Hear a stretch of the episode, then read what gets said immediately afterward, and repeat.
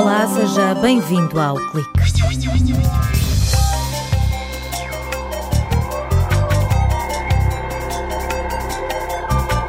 Pedrógão Grande, Figueiró dos Vinhos, Castanheira de Pera e Góis são alguns dos conselhos que esta semana estiveram assinalados a vermelho no mapa dos incêndios. Recuperamos as conclusões de um projeto que há quatro anos já tinha identificado problemas e apontado soluções para a gestão da floresta. Criado há uma década, o Laboratório de Estruturas e Resistência ao Fogo apoia as empresas e os investigadores no desenvolvimento de produtos de construção. Esta unidade, instalada no Departamento de Engenharia Civil da Universidade de Aveiro, faz testes ao isolamento térmico e à estanquidade ao fogo em portas e paredes.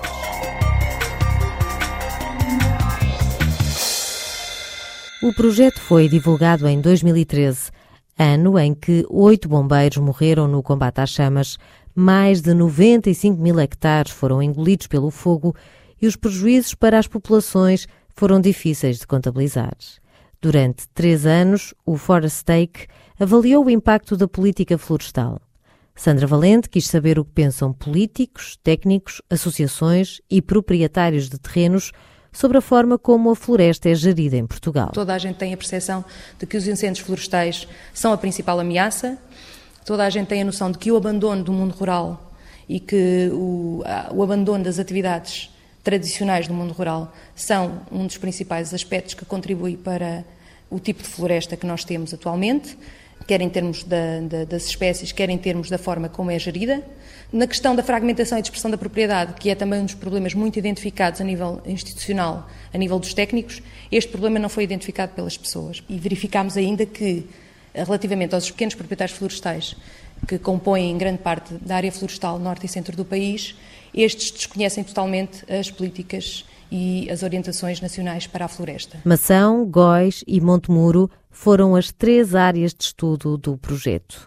Hoje, como há quatro anos, em todas o risco de incêndio é elevado, a população tem vindo a diminuir e as áreas agrícolas foram substituídas por mato e eucalipto. A investigadora do Laboratório Associado CESAM garante que há leis, mas o que está no papel não é visível no terreno. Temos o Decreto-Lei das ZIFs, as Zonas de Intervenção Florestal, que promove a cooperação, a organização dos proprietários para uma gestão hum, conjunta. No entanto, em termos práticos, em termos daquilo que seria um aumento da resiliência da floresta contra incêndios ou uma gestão multifuncional, verifica-se que ainda estamos muito aquém. E isto tem a ver, claro, com a falta de fundos, quer eh, fundos públicos, quer fundos individuais, eh, mas também tem a ver, na nossa perspectiva, com a falta de, de, compreensão dos dos próprios proprietários florestais, da necessidade de que é preciso juntar-nos e cooperarmos numa organização da gestão. O projeto, coordenado pela Universidade de Aveiro, com o contributo da UTAD e da Escola Superior Agrária de Coimbra, espelhou as diferentes visões sobre a política florestal. Sandra Valente sublinhava na altura que era preciso construir pontes para que aquilo que é decidido em Lisboa tenha eco à escala local e regional. Defendia ainda a necessidade de políticas de longo prazo. Aquilo que nós assistimos é eh, a uma formulação de instrumentos e de políticas que até podem ser adequados, mas muitas vezes não têm uma continuidade e que isto, de alguma forma, prejudica depois a sua implementação e também prejudica o conhecimento que a população teria acerca dessas medidas. Hum, eu acredito que este desconhecimento que existe da parte dos proprietários florestais, quer pela baixa escolaridade, quer pela falta de interesse, quer pela desmotivação, que possa de alguma maneira ser compensado pela capacidade técnica local que já está instituída em Portugal quer pelos gabinetes técnicos florestais, quer pelas organizações de produtores florestais. Estes agentes poderão ser os agentes de transição entre aquilo que é o setor florestal nacional que define as políticas e os proprietários florestais. Portugal é o único país da Europa que perdeu área florestal nos últimos 20 anos. O governo quer investir 500 milhões de euros de fundos europeus e 100 milhões do Fundo Florestal Permanente até 2020 para recuperar a floresta. A reforma, que deve ser votada no Parlamento no dia 19 de julho, prevê a criação de um banco de terras restrições à plantação de eucalipto e a aposta no fogo controlado para prevenir incêndios. As recomendações do projeto Forstake apontam ainda para a importância de reforçar o diálogo com a população. Na perspectiva da participação pública, de uma efetiva participação pública, não pode ser a formulação de documentos que são colocados à discussão. Tem que ser ouvir as pessoas antes de formular esses documentos. E então aí sim podemos dizer que há uma integração e uma valorização daquilo que é a prática local, a perspectiva local, o conhecimento local. Temos que fazer essa transição. Num país com terrenos de pequenas dimensões, muito dispersos e abandonados, para a investigadora do Departamento de Ambiente e Ordenamento, a gestão sustentável da floresta passa por ter proprietários unidos e uma vigilância mais eficaz. A questão é a fiscalização, que não existe, ou os mecanismos de apoio, porque de facto nos meios rurais existem muitas pessoas que neste momento não têm sequer condições ou meios para, para fazer essa gestão e teriam que passar dos modelos de, de propriedade individual para então a tal questão da, da cooperação e da organização dos proprietários. Aí talvez se fosse possível mais do que fazer a intervenção mínima, também começar a gerir de uma forma multi, multifuncional, com diferentes usos, criando áreas, áreas de transição, criando áreas tampão, criando as infraestruturas e os equipamentos necessários para a defesa das florestas contra incêndios. Portanto, só esta, este aumento de escala é que permitiria fazer esta gestão integrada e que, de facto, é a gestão que deve ser feita. Quatro anos depois, ao vasculhar o arquivo da rádio, percebemos que estas propostas dos investigadores da Universidade de Aveiro para melhorar a gestão florestal não passaram disso, de meras hipóteses académicas. A fatura chegou agora. 64 mortos, mais de 200 feridos, cerca de 30 mil hectares de floresta ardida em apenas uma semana. O momento em que a Universidade de Aveiro decidiu apresentar uma candidatura a um programa de reequipamento marca o ponto de viragem. O desejo de ter um laboratório de estruturas e resistência ao fogo tornou-se realidade em 2007 e a partir dessa altura o Departamento de Engenharia Civil passou a auxiliar a indústria da construção. Paulo Villarreal, coordenador do laboratório, explica como se testa a resistência às chamas. Estamos a falar de três situações diferentes. Uma é a resistência mecânica, para que o edifício não caia antes de haver a evacuação e antes de que os próprios bombeiros ataquem o, incêndio.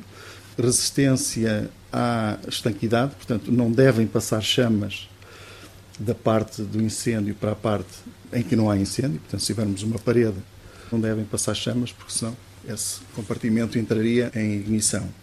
E outro é o isolamento térmico. Também eh, na parte oposta ao fogo, as temperaturas não devem atingir determinados limiares, neste caso 140, 180 graus, se for num ponto isolado, de tal maneira que começasse um incêndio no, no, no compartimento contíguo. O Laboratório de Resistência ao Fogo da Universidade de Aveiro tem um forno que faz ensaios a elementos de compartimentação de acordo com as normas europeias.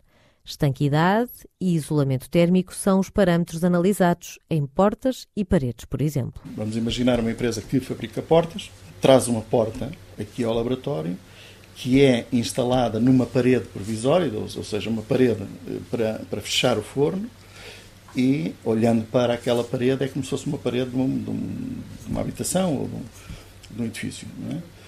Portanto, o forno segue uma curva standard de aquecimento e o que nós medimos é estes dois critérios, a estanquidade e o isolamento térmico, precisamente para que aquele elemento de compartimentação não permita que o fogo se propague a outros eh, compartimentos. Paulo Villarreal sublinha que as exigências, ao nível da segurança, variam de acordo com a utilização do edifício e a categoria de risco. Pode ser um edifício de habitação, pode ser um escritórios, pode ser um edifício administrativo, pode ser uma escola, pode ser uma biblioteca. Na nossa regulamentação há 12 tipologias e para cada uma das atualizações de tipo há critérios de resistência ao fogo a eh, exigir. Esses critérios, portanto, dependem da altura do edifício, do número de pessoas.